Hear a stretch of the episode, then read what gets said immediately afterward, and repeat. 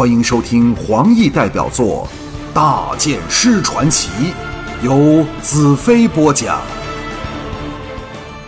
我横抱着喃喃说着梦呓的红月立了起来，一起来到我身旁，恭敬的低声道：“大剑师，看到骄傲的净土人对你的尊重和信任，我便知道自己没有跟错人。终有一天，你会使帝国变成人间乐土。”这才去了。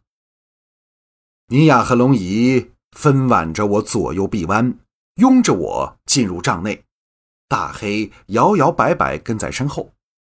帐内的一角，彩柔指示着尼雅的女卫将一大盆热腾腾的水放下，升上来的热气由上面揭开的一个小天窗溢往外面。女兵出帐后，我刚想将红月放在毯子上，这妮子早醒了过来。亲吻了我一口，出奇的乖乖道：“我压得你很辛苦了，是吗？这一吻是你的报酬。”我呆了一呆，往日若让他在怀里睡上这么久，承受大部分重量而又不能移动的大腿，定会有气血不通的感觉，但现在却完全没有这种现象。当然是因为我体内拥有了魔女刃蕴藏的奇异能量。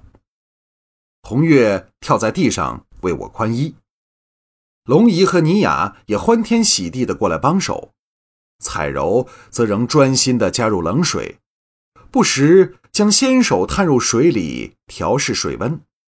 在温柔的灯光下，帐内春意盎然。被擒后，我本以为再不能有这种情形出现，但现在我又在这里了。四女都出奇的沉默，好像要小心体会帐内的安详和温暖。往日叽叽呱呱、爱惹是生非的红月也一下子成熟起来，为我宽衣时的温柔和仔细是前所未有的。很快，我便赤裸裸地浸在浴盆温热的水里，四女围在四周，细心为我洗擦。那种幸福的感觉透进我每一寸的肌肤里，我舒服的长长出了一口气，道：“前几天谁哭的最厉害？”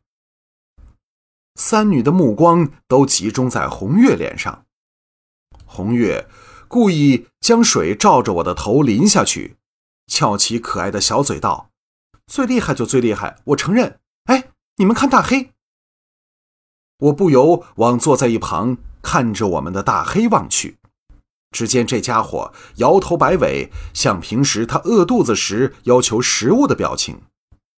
龙姨大奇道：“大黑，你快回答他，你懂说话的呀。”大黑当然不懂说话，但尾巴摇得更厉害了。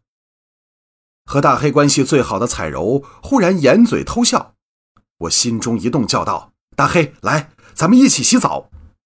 大黑毫不客气扑了过来，一下子跳进盆内，水花溅起。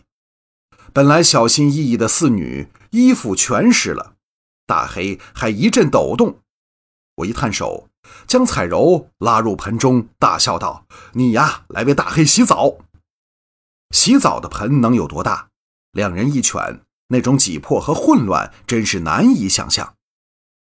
全身湿透的彩柔，一手搂着想逃开的妮雅，我则左右手分抱着红月和龙姨。结果当然是无一人能幸免于水难。天梦和飘香两颗天上的明星，在小天窗外的夜空眨着眼睛，像在偷看帐内那掩不住的旖旎情景。